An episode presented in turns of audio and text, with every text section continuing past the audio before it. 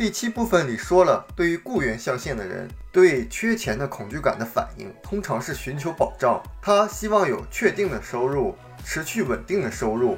而 S 象限的人，他是有不同的反应。S 象限的人不通过寻求保障，而是通过控制局势和亲自解决问题来消除恐惧。所以，我们称 S 象限的人是亲力亲为的人。对于恐惧和财务风险问题，他们想抓住牛角来控制牛。像医生或律师、一些传统人士和传统生意的小老板，他们都属于这个象限的人。对于这群人来说，钱跟他们的工作比起来，并不是最重要的事情。他们的独立性和按照他们自己的方式做事的自由，以及在自己的领域里被称为专家，都要比单纯的金钱重要的多。所以你要雇佣他们的时候，最好的方式就是告诉他们你想要什么结果，然后把事留给他们做就可以了。他们不需要也不想被监督。如果你干预太多，他们只会停下工作，然后让你另请高明。钱的确不是第一位的，最重要的是他们的独立性。所以雇员象限的核心词如果是保障的话，S 象限的核心词就是独立自主。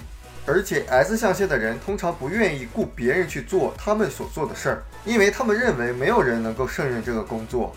他们通常说的一句话是：“现在很难找到好帮手。”我就有一个传统老板的朋友，曾经表示他已经不愿意再去带人了，不愿意再去培养他的市场经理了，因为他发现，每当他把一个对这个行业一无所知的人带成一个专业人士以后，这个人往往就会跳槽，成为他的竞争对手。他可能并没有意识到，要想真正留住人才，可能也需要具备一些 B 型企业领导人所需要具备的能力和思维。而 B 型企业主这种类型的人，他几乎就是 S 的对立面。真正的企业主是喜欢自己身边围绕着来自于 E、S、B 和 I 这四个象限的精英们。S 象限的人不喜欢委派工作，因为他认为没有人能够做得比他更好。而真正的 B 喜欢分配工作。B 的座右铭是：如果你能雇佣别人为你做事，而且他们能做得比你更好的时候，为什么还要自己做？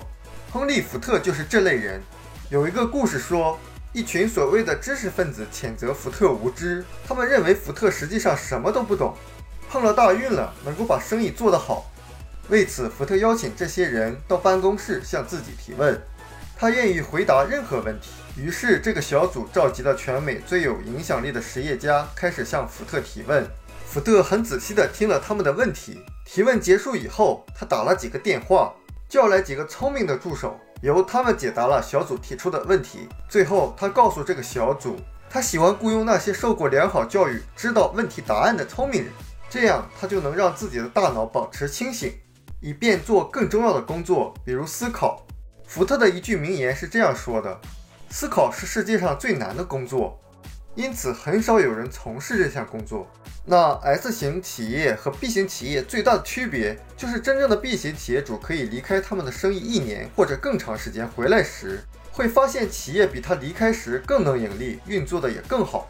而在 S 型企业中，如果 S 离开他企业一年或更久，那么他回来时会发现企业已经没有什么生意可做了。那是什么导致了这种区别呢？简单的说，一位 S 拥有的是一份工作。因为他必须亲力亲为去做生意才能发展，而一位 B 拥有的是一个系统，他只需要雇佣合适的人去操作这个系统就可以了。换句话说，在很多情况下，S 就是那个系统，因此他们无法离开。我们书友会希望用十五年时间带动一亿人读书，改变思维，思考致富，和一千个家庭共同实现财务自由。快来加入我们吧！